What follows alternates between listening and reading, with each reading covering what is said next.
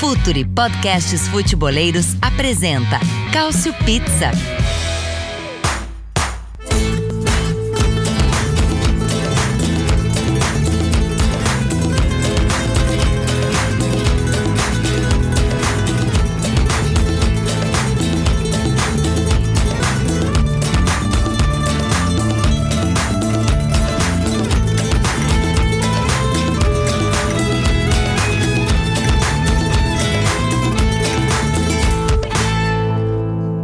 Olá, sejam todos muito bem-vindos ao Culture Pizza. Puxem uma cadeira, sentem-se, podem sentar ali no sofá também, olha, vocês podem ver um sofá vermelho ali.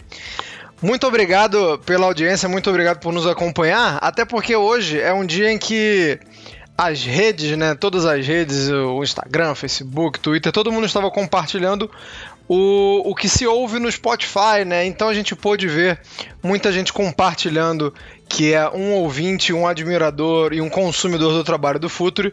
Se você não é um assinante do Spotify, se você não usa o Spotify, também tem nosso abraço e nossa gratidão, mas é porque hoje esse negocinho do pessoal botar o que ouve, a música que mais ouviu, as bandas que mais ouve e os podcasts que mais ouvem, a gente foi agraciado aí com muitas menções muitas lembranças o Futuri agradece ao carinho de todos e à audiência de todos. O Couch Pizza número 82 vem trazendo, enfim, a Série A. Até que enfim, a gente vem aqui se lamentando porque as datas não estavam casando, né? A gente ora falava da seleção italiana, hora falava de competições europeias, e a nossa Série A foi sendo deixada para lá, sendo deixada para lá, mas hoje é dia de falar dela, o Campeonato Nacional mais importante da Europa e também, por que não dizer, o melhor da Europa, que os outros podcasts aqui da casa não nos ouçam, mas estou aqui para apenas falar a verdade. A gente vai falar bastante sobre o Napoli, que segue na liderança, mas deu uma escorregadinha enfrentando o Sassuolo. Vamos falar muito do Milan, que está ali no cangote do Napoli, apenas um ponto atrás enquanto a gente grava. A gente está gravando na quarta-feira à noite. A terceira colocada, a Inter de Milão, também muito próxima. E a Atalanta fechando esse G4 aí. Não está tão próximo assim, mas vem num momento em que a gente vai se debruçar aqui vai falar bastante porque aparentemente chegou aquele momento da temporada em que a Atalanta começa a embalar. Ali naquela zona da Europa League a gente também vai falar um pouquinho de cada clube, mas a gente vai focar um pouquinho mais na Fiorentina, porque a Fiorentina tem um cara que está fazendo um senhor campeonato. Se você acompanha a Série A, você sabe que eu estou falando de Vlaovic, que não é apenas um serve de poucos gols, muito pelo contrário, vem se mostrando um serve de muitos gols e de muitos outros atributos, de muitas outras contribuições para o jogo da Fiorentina. Mas antes da gente falar sobre tudo isso, o Futuro tem um recadinho para você. Fala futeboleiros, tudo bem? Eu espero que vocês estejam gostando do episódio de hoje. Mas antes de seguirmos com esse bate-papo, eu quero fazer um convite para vocês.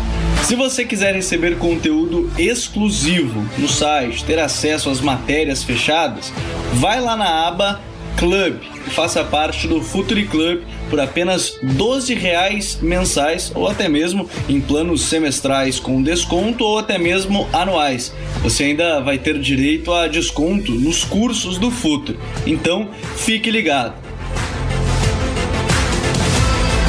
Além disso, eu quero lembrar para vocês que esse episódio também tem o apoio do Futuri Pro, o departamento de análise e mercado do Futuri. Seu time gasta menos dinheiro e ganha mais jogos. Para mais informações, mande um e-mail para comercial@futuri.com.br. Tá aí o recado feito então e reforçado. Chega lá, chega junto e vem com a gente nessa aí.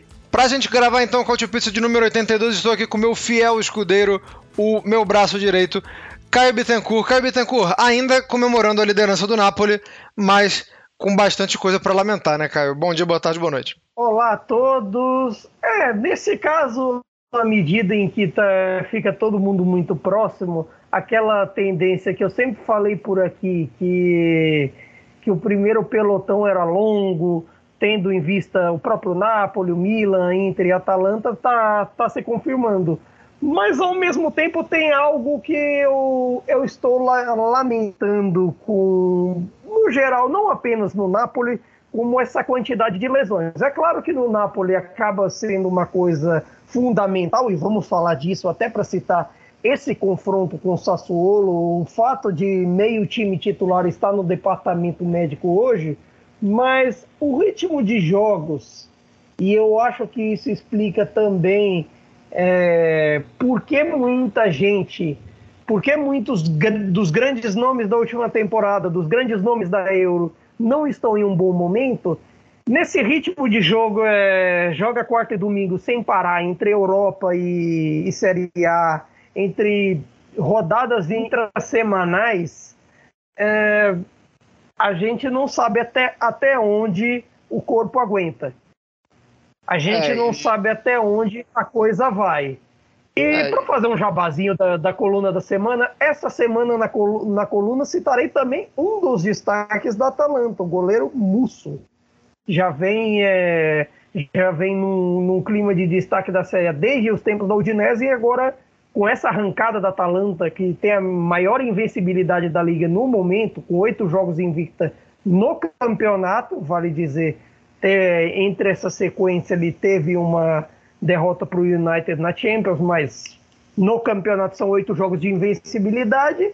E, e ele é um dos, dos grandes nomes desse, desta arrancada da Atalanta que podemos dizer, se, se por para Atalanta na, na disputa Scudetto. Ah, eu já vou começar jogando então. É, a gente vai falar daqui a pouquinho da Atalanta, mas você citou aí da, dessa batida, dessa frequência né, em que o Napoli, não só o Napoli, né, todas as equipes estão sendo submetidas a, a, um ritmo muito forte. O próprio Milan nessa vitória com o Genoa viu que a era, que agora 18 melhor jogador do mundo da bola de ouro, é, se machucar. O próprio Milan já pois tem. É tem também os seus. É, muita gente com DM, a Inter veio esfacelada para o jogo com os é muita coisa. É muita coisa.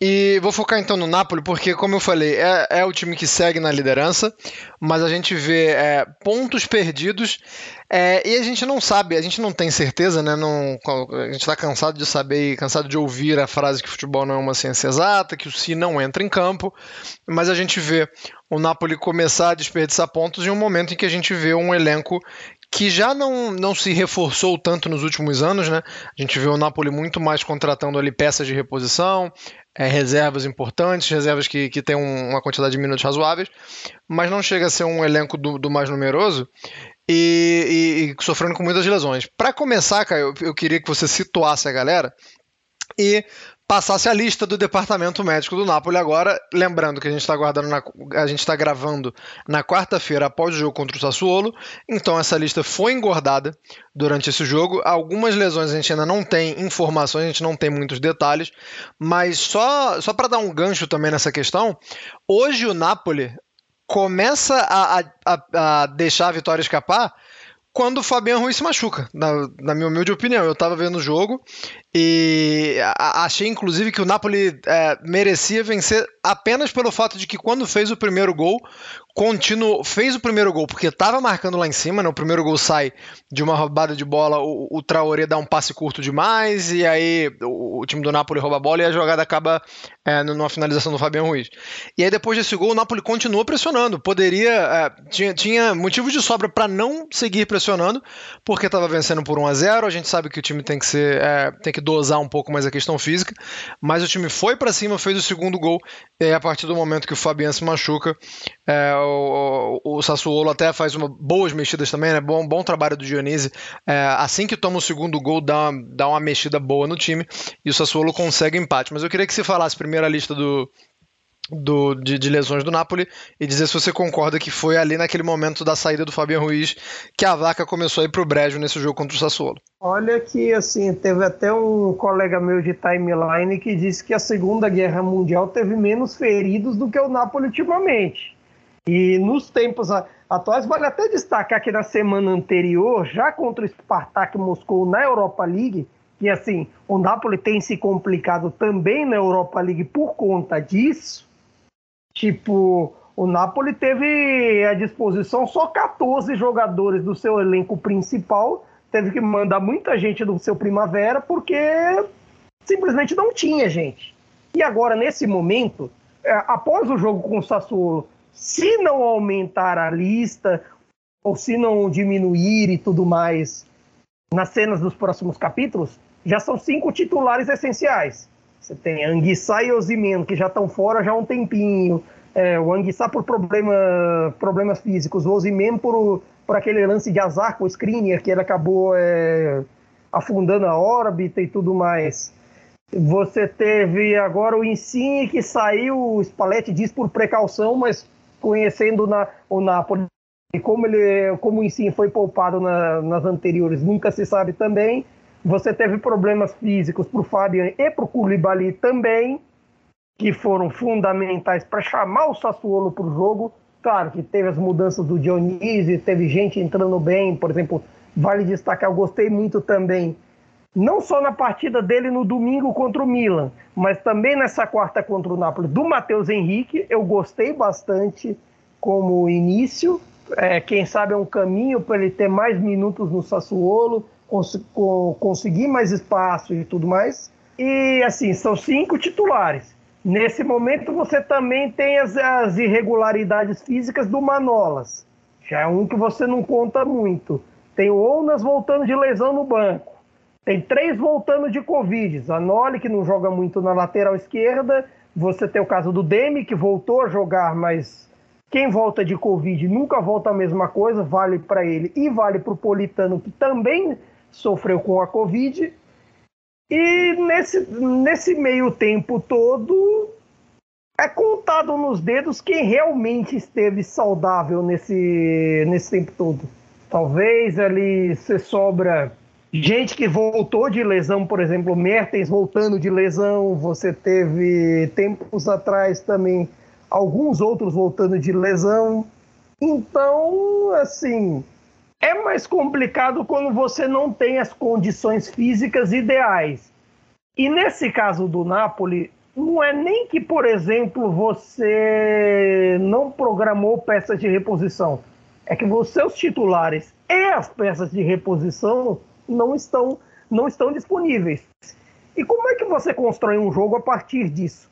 Eu até é, brinquei depois do jogo que, assim, se tivessem me vendido como torcedor um empate no, em Reggio Emília, eu aceitava tranquilo. Até porque, se você for prestar atenção, desde que o Sassuolo se tornou firme na primeira divisão ali, é, convenhamos, desde que subiu de 13 e 14 nunca mais caiu. Mas é, desde 15 e 16, o Napoli só ganhou uma vez do Sassuolo em Reggio Emília, e mesmo assim foi um 2 a 1 em 19 e 20 que foi uma vitória parida com, quando o Napoli estava em crise, com, com o Gattuso ainda no começo e tudo mais. E ainda assim, sempre tem jogos complicados lá, sempre vai até naquela, uh, naquela coisa que a gente sempre diz, que o Sassuolo joga a vida contra os grandes, exceto contra Juventus e Atalanta. O Sassuolo é a roleta russa né, do campeonato, porque a gente pode ver que o Sassuolo vinha de uma sequência em que perdeu pontos para o Udinese, para o Empoli e para o Cagliari, né, que são três times que estão lá para baixo.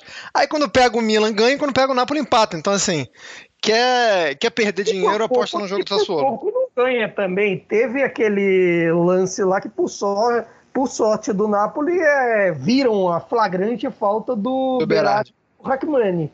Tudo bem que, assim, a, a, abemos também contestações ao segundo gol do Sassuolo por uma falta no Hackmani antes da falta do Demi, mas é também a, arbitra, a arbitragem algo a se reclamar é, desse campeonato e não só do e não só no neste duelo. A arbitragem italiana já assim, eu diria que só não está no nível pior que a brasileira porque a, a, italiana ao menos sabe a regra. Ela sabe a regra e tudo mais, mas assim, ela aplica mal por ela às vezes opta por não seguir, né? Mas que ela sabe, é ela sabe. Não, assim, eles, eles seguem de acordo com a boa vontade.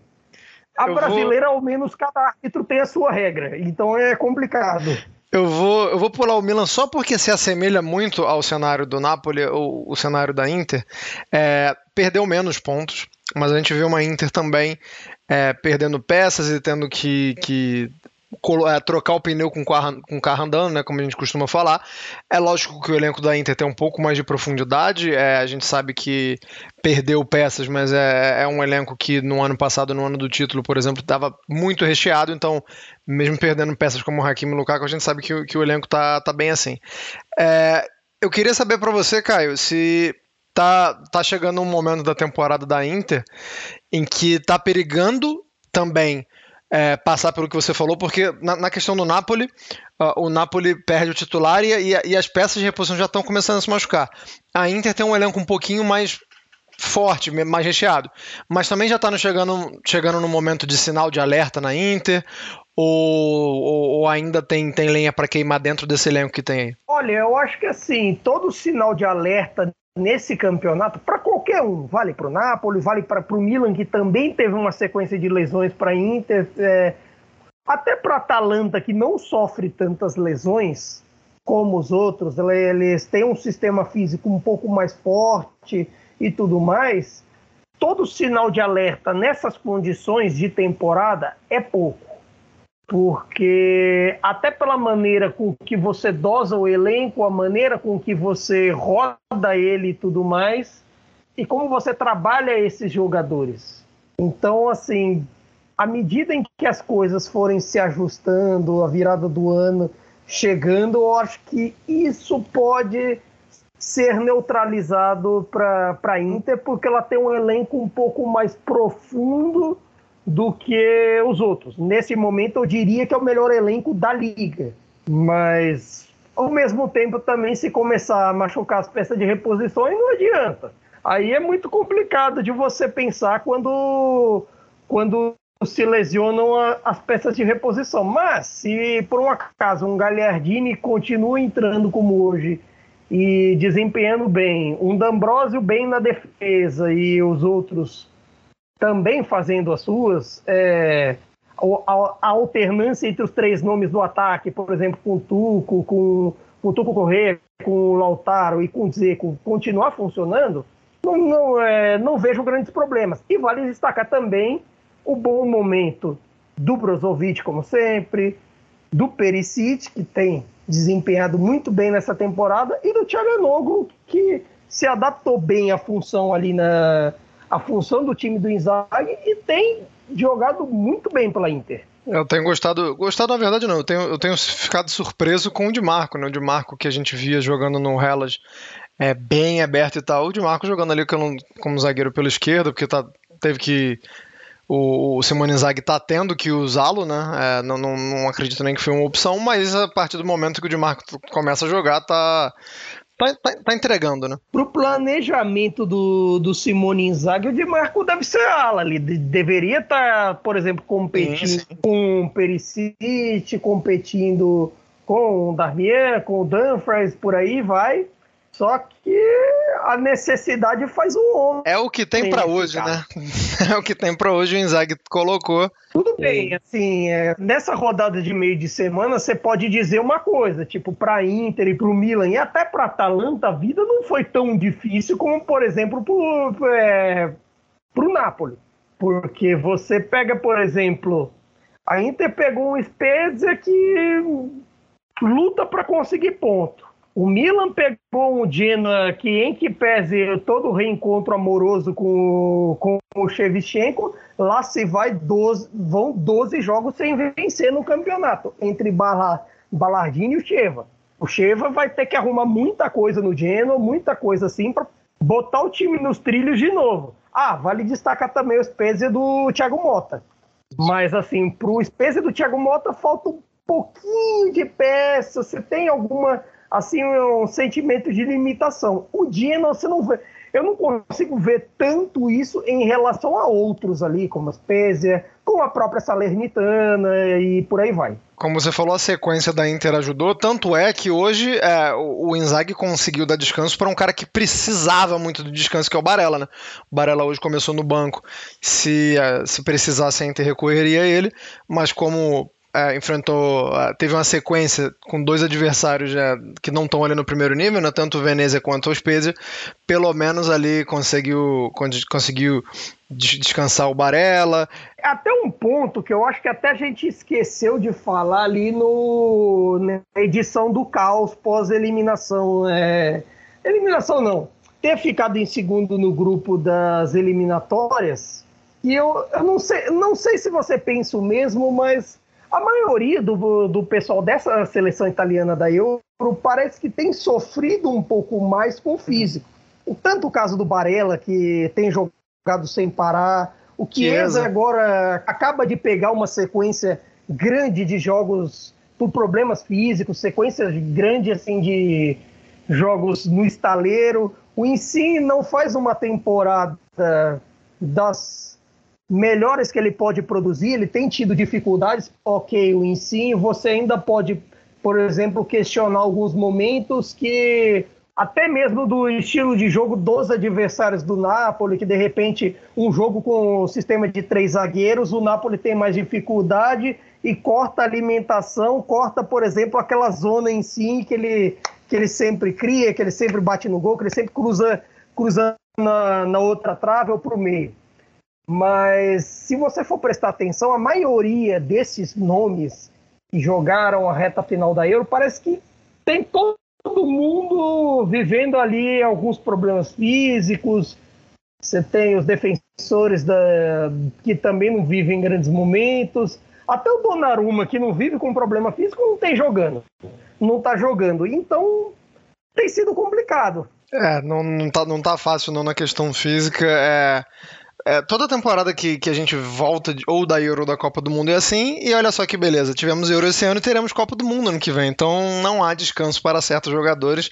O descanso é a lesão, na verdade, né? É só quando eles podem, e, podem pegar uma sequência então, sem jogos. Tem, como o Bingo, tipo, podia ter resolvido a vida mais cedo com as eliminatórias, agora tem uma gostosa eliminatória uhum. com Macedônia, eh, Macedônia do Norte e quem sabe Turquia ou Portugal, assim, tipo, nada. É, teve gente falando que a gente zicou né, no último Cautio Pizza, mas é que a gente sabe que a Itália gosta dessas emoções, a gente se antecipa. A verdade é o seguinte, é. o Cautio Pizza zica as coisas. Desde a primeira edição, desde os tempos que a gente tinha com Myron, com Bertozzi, com todo o pessoal aqui, esse podcast às vezes tem a uruca. Esse podcast parece que a gente fala e as coisas acontecem de negativo só para contrariar a gente.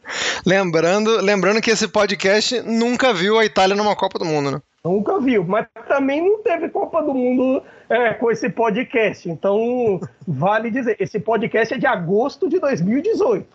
Vamos ser justos. Vamos okay. ser justos com o idealizador dessa ideia, o nosso filósofo Myron Rodrigues, onde okay. ele estiver. Então vamos. Chega, já, já, prometi que a gente não ia falar de seleção, a gente acabou caindo na seleção de novo. Vamos falar do Milan, né? Pulei o Milan na, na, na tabela de classificação, saindo do primeiro colocado Napoli para a terceira colocada Inter, mas já expliquei porque é, estão num cenário da temporada, no momento da temporada em que se assemelham na questão do desgaste físico, na questão da perda de peças. Mas agora é hora de falar do Milan, que de virtual eliminado na Liga dos Campeões conseguiu aquela sobrevida graças a um rapaz que hoje acabou fazendo mais dois gols. Hoje foi o primeiro jogo de Júnior Messias como titular do Milan e o messiânico Milan venceu o Genoa com dois gols do homem, dois gols do brasileiro que está vivendo uma fase iluminadíssima. O Genoa, que desde a chegada do Andrei Shevchenko, por uma curiosidade do destino, não fez gols, né? Se o homem fazia gol a dar com pau, o Genoa ainda não conseguiu fazer gol sobre o comando do Shevchenko. Mas, Caio, é, falando sobre o Milan, o Milan vinha é, de jogos muito doidos, né? Vamos falar a verdade, assim. É, não, não tentando justificar as derrotas contra o Sassuolo e, e, e contra a Fiorentina. É, contra a Fiorentina, inclusive, um jogo que, pelo amor de Deus, né? Aconteceu de tudo. Mas o, o Milan estava num momento assim é, de, de, muita trocação. Não dá pra gente cravar que esse momento acabou, né? Porque a gente está falando do, da vitória sobre o Genoa hoje, que a gente, como eu acabei de falar, o Genoa é um time que está enfrentando seríssimas dificuldades ofensivas. Mas já dá para dar uma acalmada no torcedor do Milan, pelo menos na questão da imprevisibilidade, é, esse resultado pro Genoa, ou ainda não? Depende, eu creio que dependa também é, da maneira com que as lesões forem se estabilizando ou não, porque, por exemplo, no fim de semana jogou sem Tomori.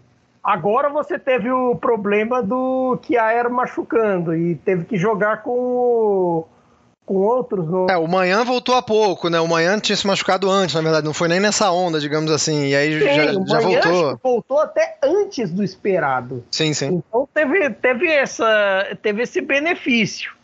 Mas você teve, teve isso também, você teve outros fatores no meio disso tudo, por exemplo, no fim de semana, uh, atuação irregular, por exemplo, a meu ver, de um grande nome é, que foi tão malhado por mim na última temporada, Bakayoko aprontou de novo, de novo, aí depois, aí depois quando o Caio fala, ele que persegue o homem, mas ele e Benasser foram mal no fim de semana, e foi o contrário agora nesse Genoa Milan com Tonali Kessier, também tem, é, é, o Kessier também tem, assim, assim como alguns outros nomes deste campeonato, como de Bala na Juve, como Ensino, no Napoli, tem esse ponto de interrogação sobre o futuro, mas no caso dele, ao contrário do, do milanista, acho que assim, eu creio em altos e baixos para ele. Então, esse com o Genoa ele, ele desempenhou, mas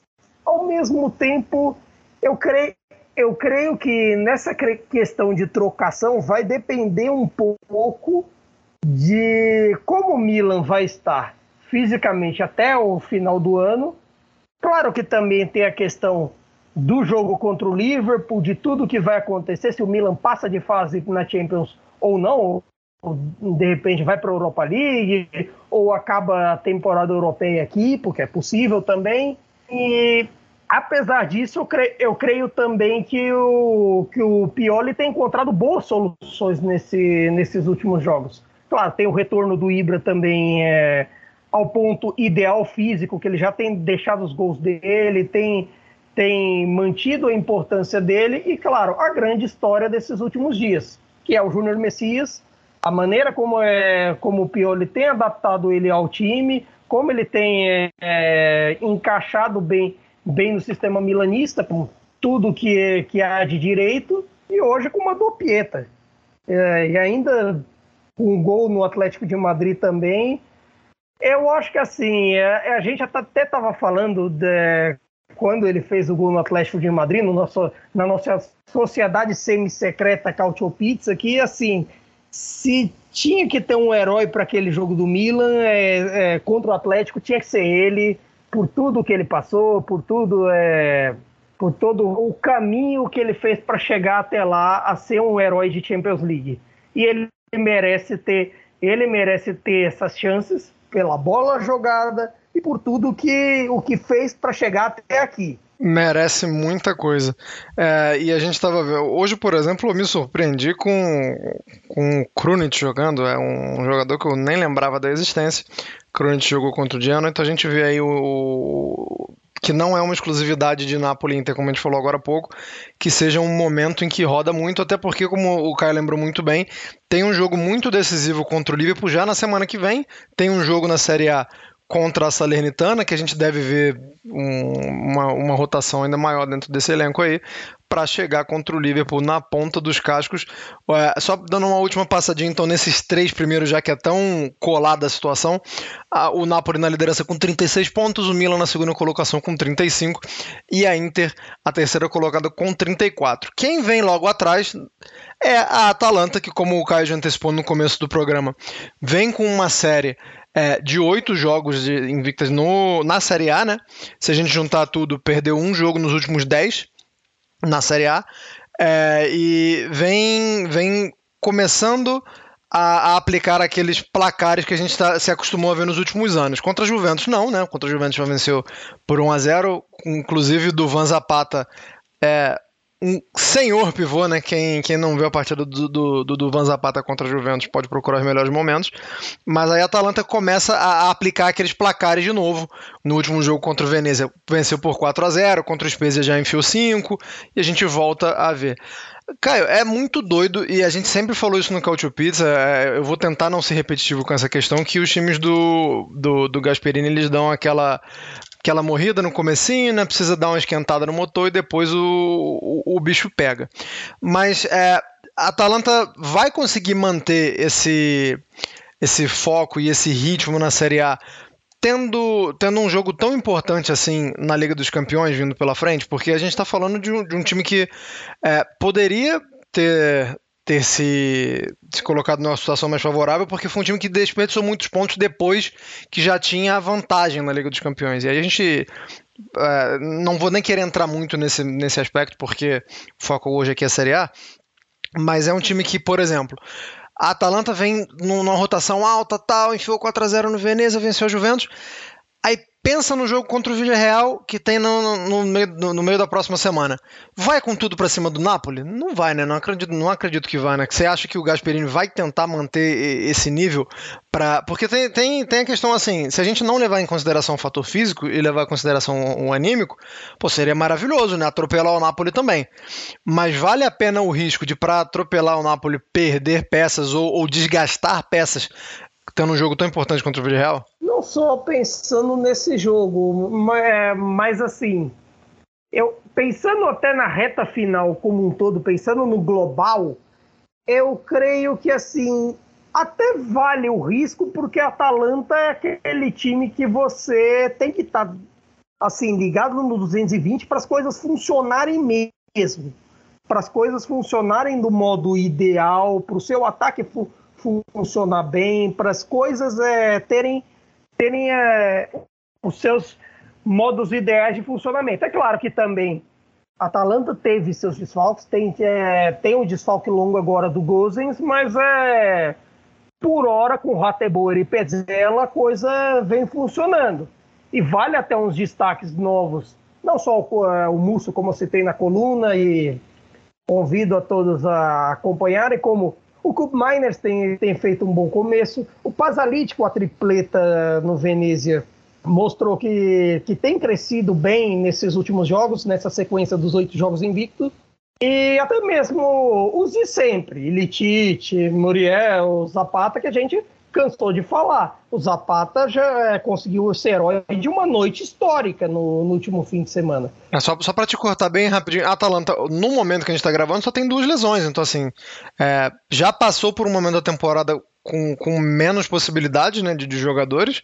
E agora, como você falou, tem o Guzins, e fora o Guzins só tem o Lovato, né? Que é um, um menino que, inclusive, entrou numa roubadaça na Liga dos Campeões, né?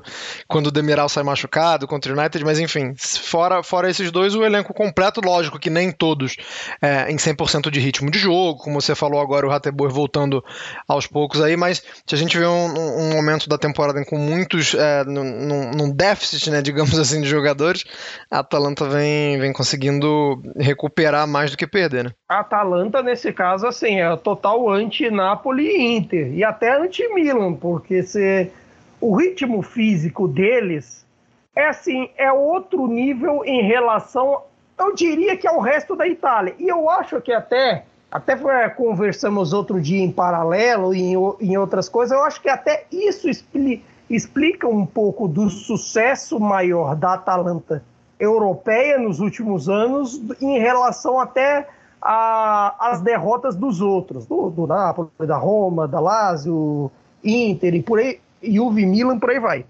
Porque eu creio que a Atalanta seja uma, a equipe que na Itália sabe dosar melhor o estilo físico, o estilo é, de força, com o estilo leve para de jogar futebol. Mas é, sabendo também dosar o estilo físico e de força física quando se é necessário. Nesses duelos, como contra a Juventus, que eles inclusive ganharam a primeira da Juve, a Atalanta que a gente tem, que volta e meia os rivais da, da Juve, até da própria Atalanta, fizeram tantas piadas de descansar a Atalanta quando jogava contra a Juventus, conseguiu sua primeira vitória em Turim desde 89. É muita coisa. Demorou, mas saiu. Demorou, mas saiu. E era uma vitória, para você ter uma noção, quem era a dupla de ataque da Atalanta? Era Canidia e Evaí é muito tempo. Mas a, a, frieza, a frieza dos números é muito perigosa, né? Porque a, é, pelo menos nos últimos dois anos, eu acho que a Atalanta foi superior à Juventus em todos os jogos em Turim. E não conseguiu vencer. A, a vitória saiu agora. Não conseguia vencer. Era muito empate, muita coisa assim, muita coisa que a Juventus é, até vamos citar depois que, tipo, a Juventus sabe dessa história do saber sofrer, nessa história do saber dosar o físico, embora não tenha um time tão leve assim como o da Atalanta, como até alguns outros assim, alguns outros da, do campeonato, eu citaria o Milan e o Napoli nesse caso. É, a Atalanta, eu acho que o sucesso dela, e isso, e isso se estende para Champions e para a Série A, é saber dosar os dois saber se equilibrar entre o físico, o mental, o jogo mais leve na, na troca de passes, no, no estilo ofensivo.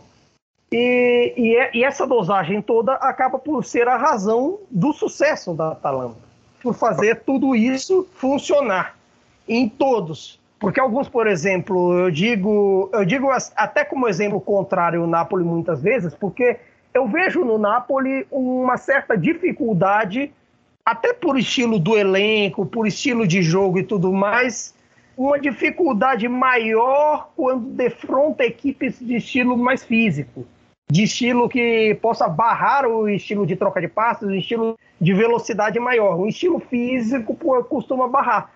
E nesse caso não, não costuma barrar tanto para a Atalanta, porque a Atalanta parece mais adaptada a esse tipo de jogos. Isso acaba funcionando em todos os, os pontos. A questão da Atalanta nesses momentos é saber, é, assim, é, talvez o próximo passo para você ver que uh, o, o Culture Pizza é um programa cultural, quando você estava falando aí de, de que a Atalanta sabe é, mesclar um momento de ser mais agressivo fisicamente, um momento de tocar mais a bola, me veio à mente uma frase de ninguém mais, ninguém menos que o Muhammad Ali, né? Que é a Atalanta às vezes se move como uma borboleta, mas ferroa como uma abelha. Essa frase famosíssima aí do, do, do Muhammad Ali é Serve mais ou menos. Para exatamente esses dois contextos. E por isso que ela compete tanto nas duas frentes. E outros têm uma dificuldade maior. Eu acho que assim, fora a Atalanta, eu acho que quem está, entre aspas, mais preparado para isso hoje é a Inter. Assim, que sabe dosar melhor o físico com com a técnica em alguns momentos, é, principalmente por conta da individualidade de seus jogadores. A Inter eu acho que sabe disso, mas ainda também não é o nível Atalanta, o nível de excelência Atalanta nesse quesito. A Inter, depois o Milan. Até porque a Inter perdeu peças e, e, e é um, um, novo trabalho, né? O Simone Inzaghi chega agora. Se a Inter tivesse no mesmo estágio da Atalanta, o Simone Inzaghi era um fenômeno absurdo, né? Então tá, tá mais do que justo a Inter tá, tá alcançando esse patamar, mas não, não está lá ainda. Então, como a gente falou, a Atalanta tem um jogo muito importante vindo na Liga dos Campeões contra o Real e o compromisso na Série A antes de, de, desse compromisso europeu é contra o Napoli em Nápoles, lá na campanha. A gente partindo agora para a parte do, do, do, segundo pelotão, digamos assim, a gente tem a Roma na quinta colocação, a Fiorentina em sexta, a Juventus em sétimo e o Bolonha em oitavo. É importante a gente não deixar o Bolonha para lá também, porque o Bolonha vem numa batida muito boa aí e em pontos está empatado com o Juventus e com a Fiorentina, né? O problema do Bolonha é que quando a defesa resolve entregar, é, ela entrega com capricho, ela entrega bem, é, é um delivery de qualidade. Mas não é o que tem acontecido, inclusive. Com Bolonha, foi só eles ajustarem a defesa agora com, com o Sumaoro, com o, Te, é, o Adam Tietz, eu não sei pronunciar Teate, eu não sei se é essa pronúncia, mas assim, o que ele tem jogado bem nesse é, com o Sumaoro, com o Medel, é, tem crescido o sistema defensivo do Bolonha. Eu ia, eu ia fazer o contraponto aqui, que, que é um time que sempre teve esse problema, mas nos últimos cinco jogos tomou dois gols. Tomou um gol quando perde para o Veneza, né, por 1 a 0 e tomou outro gol no, quando vence a Sampdoria numa vitória por 2 a 1 Então, assim, é um time que sempre é, criava, sempre tinha volume ofensivo, mas não tinha resiliência ali na hora de se defender. E agora, quando começa é, quando consegue começar a se defender um pouquinho melhor, os resultados consequentemente chegam.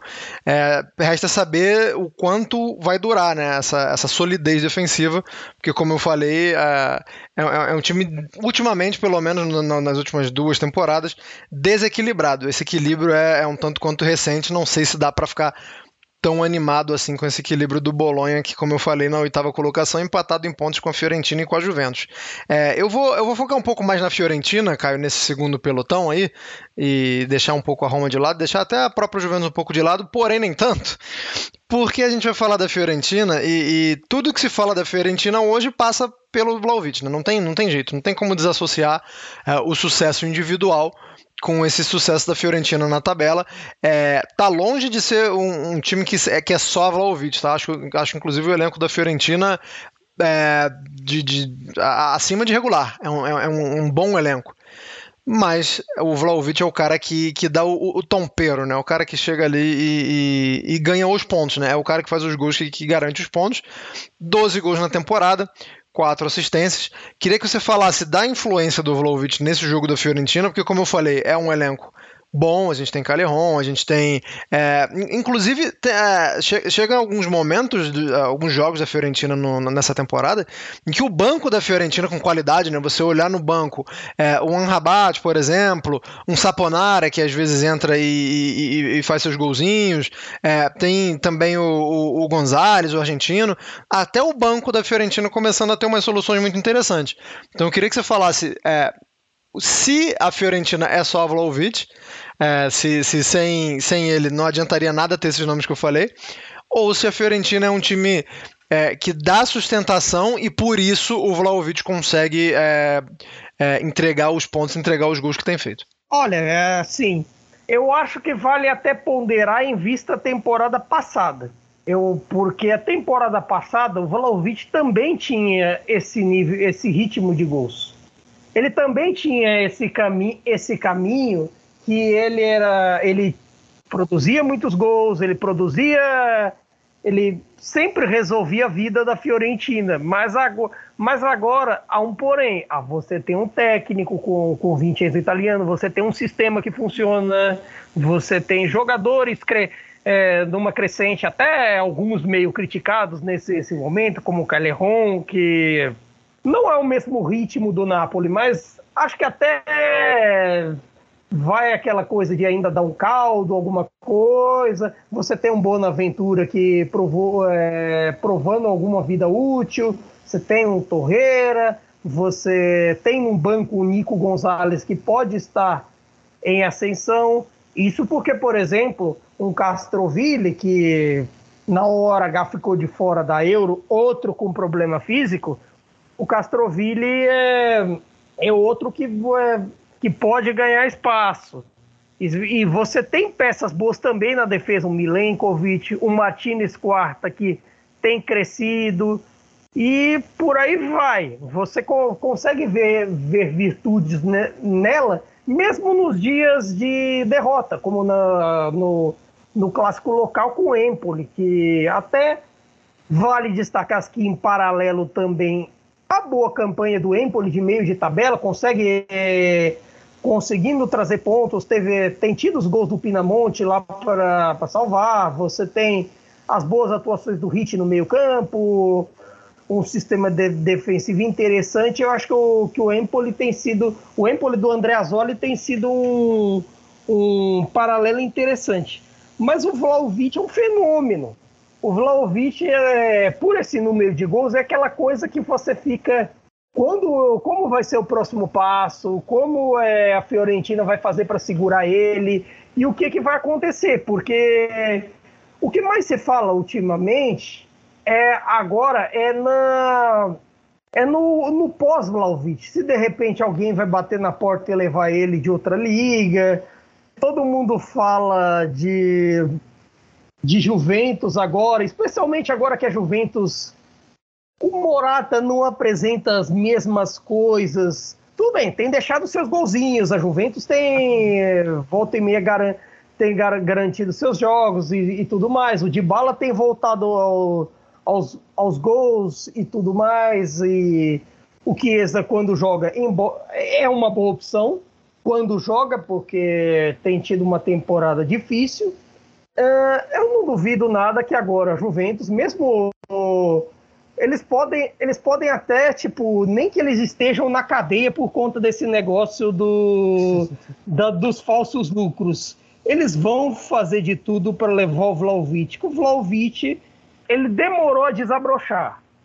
Mas quando desabrochou, quando pegou um técnico que tratou com, com cuidado ele, que foi o caso do, do Prandelli, e agora com o Vincenzo italiano com, com, com um sistema. Quando tem um sistema, quando tem algo que possa trabalhar ele, é sucesso demais. E lembrando que a gente também só fala muito e só fica com muito esse burburinho e muito pensando para onde ele vai, é, como vai ser, porque ele mesmo e a Fiorentina, na verdade ele nunca falou, declarou com todas as letras, mas o, o, o comício já falou né, da, na, na, Fiorentina que o Vlaovic não vai renovar o contrato que se encerra em 2023. Então é, a Fiorentina só tem mais uma janela de verão, digamos assim, para conseguir uma quantia considerável para conseguir vender. Não acredito que a Fiorentina vai negociar ele no inverno. Pode ser que aconteça, lógico, mas não acredito. Acho que a Fiorentina vai tentar segurar ele até o verão e aí depois tchau, tchau. Mas a gente só fala muito nisso só para o torcedor da Fiorentina não ficar chateado pensando assim, pô, mas o cara tá na Fiorentina agora, tá sendo artilheiro do campeonato na Fiorentina e, e já fica tentando antecipar o próximo passo,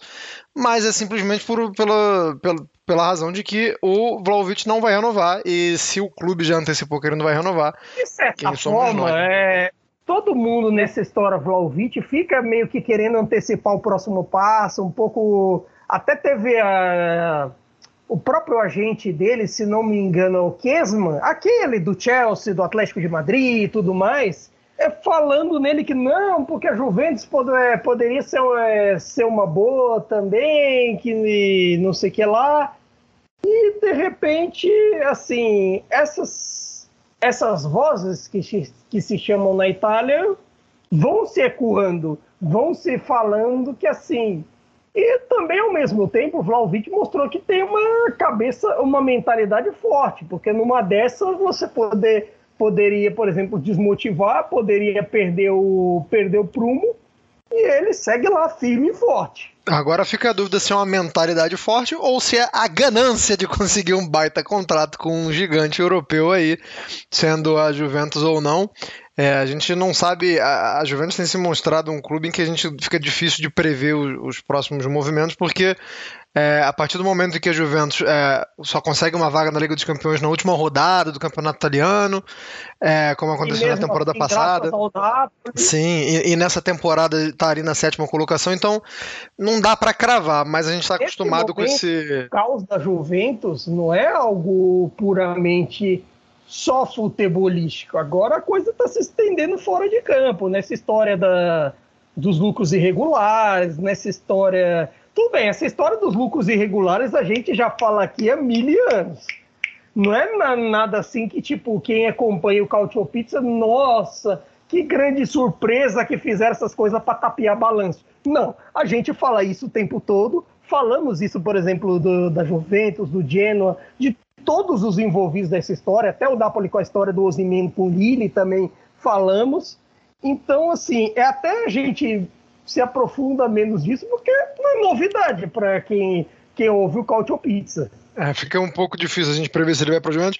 Eu tô sentindo um cheirinho de Premier League, né? Eu acho, eu tenho para mim que, que o Vlahovic vai, vai para Premier eu League. Acho, sim, alguém vai é, resolver ali bater na porta de repente. O Newcastle aí cheio de dinheiro, se conseguisse manter na, na Premier League, eu acho que seria uma contratação. querendo um super atacante. O Arsenal também, volta e meia, bota, é, ele lá na. É complicado, porque não tem tanto, não tem tanto dinheiro para pagar a bala que a Fiorentina vai querer, mas. Mas eu tô, eu tô sentindo esse cheirinho aí de, de, de Newcastle, caso é, o Newcastle não caia pra Championship, né? Falta, falta combinar isso aí antes. É, e a gente vai chegando aqui na, na reta final, Caio, mas sobrou muito time ainda que, que a gente não citou. Inclusive a Lazio. A Lazio ela se encontra na colocação, mas é importante falar que ela tem um jogo a menos, né? Ainda vai fazer esse jogo, ainda joga nessa rodada contra o Udinese em Roma. Mas deixo aí essa. Você vai estar ouvindo a edição enquanto o jogo estiver rolando. Ou, ou vai ter acabado de acabar o jogo. É, mas a gente é, evitou falar da Lazio. Mas a Lazio vencendo a Lazio conseguindo os três pontos contra o Udinese, vai ser mais um time com 24 pontos. Vai se igualar a Fiorentina, Juventus e Bolonha. É, então é, eu deixei ela de lado também por isso. Mas sinta-se à vontade, Caio, nessa consideração final aí, porque teve muito time que a gente não, não citou.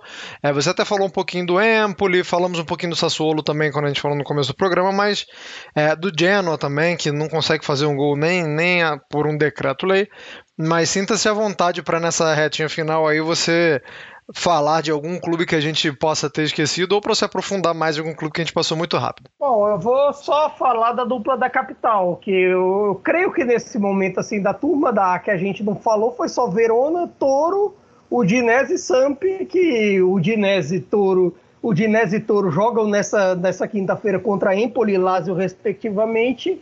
E assim, tem ainda coisas a crescer. A Sampdoria ali com.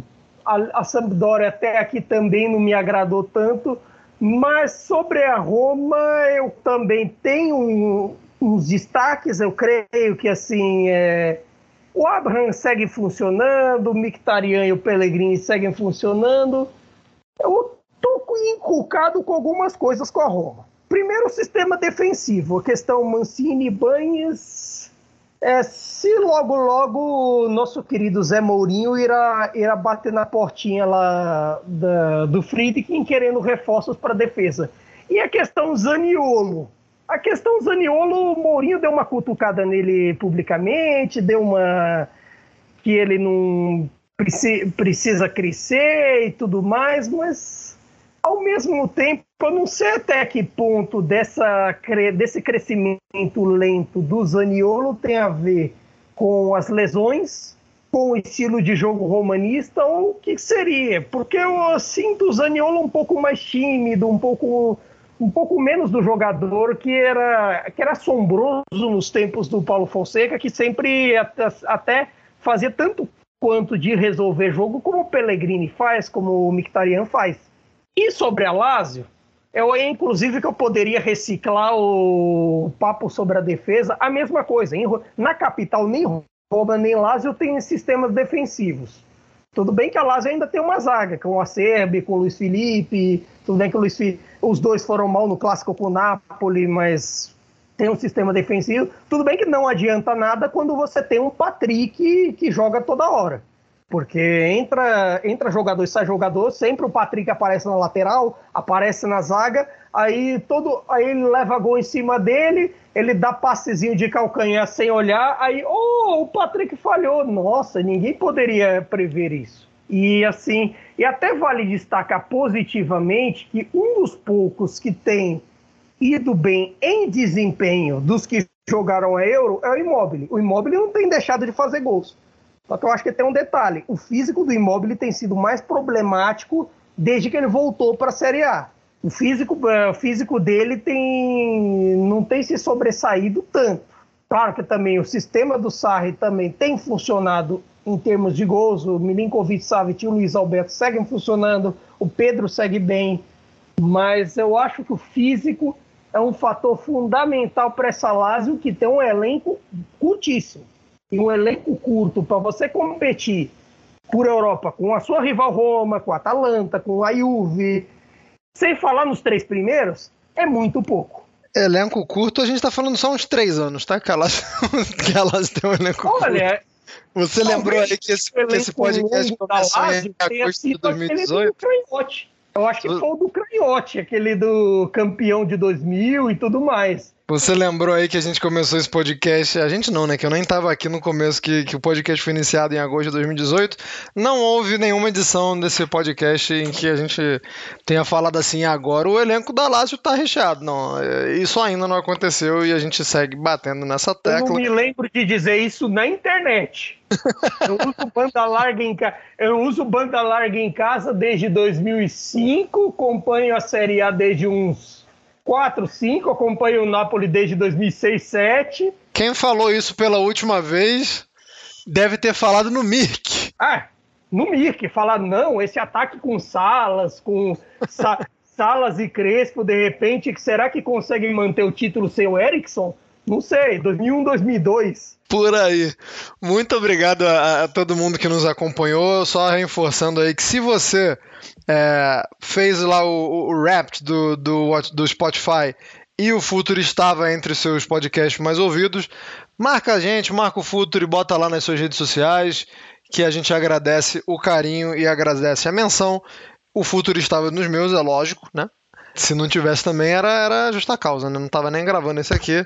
Já passava logo no RH antes de, de, de começar a gravação. Eu não o Cautio Pizza. O Cautio Pizza eu tenho vergonha de me ouvir. não, mas tem que ouvir tudo. O time, é, o time é, não é só a gente, não. Eu ouço todos também. Mas muito obrigado aí para quem ouve só o Cautio Pizza. Muito obrigado por quem ouve os outros também. Importante é seguir aqui com o Futuri. Seguimos juntos. E nos vemos daqui a duas semanas para falar muito provavelmente das definições dos times italianos nas competições europeias e um pouco mais de Série A. Caio Bittencourt com certeza estará comigo nessa próxima edição e espero que você aí do outro lado, você com fone de ouvido aí, você mesmo, também esteja com a gente no, na edição 83, que será a próxima. Valeu, muito obrigado, arrivederci e tchau!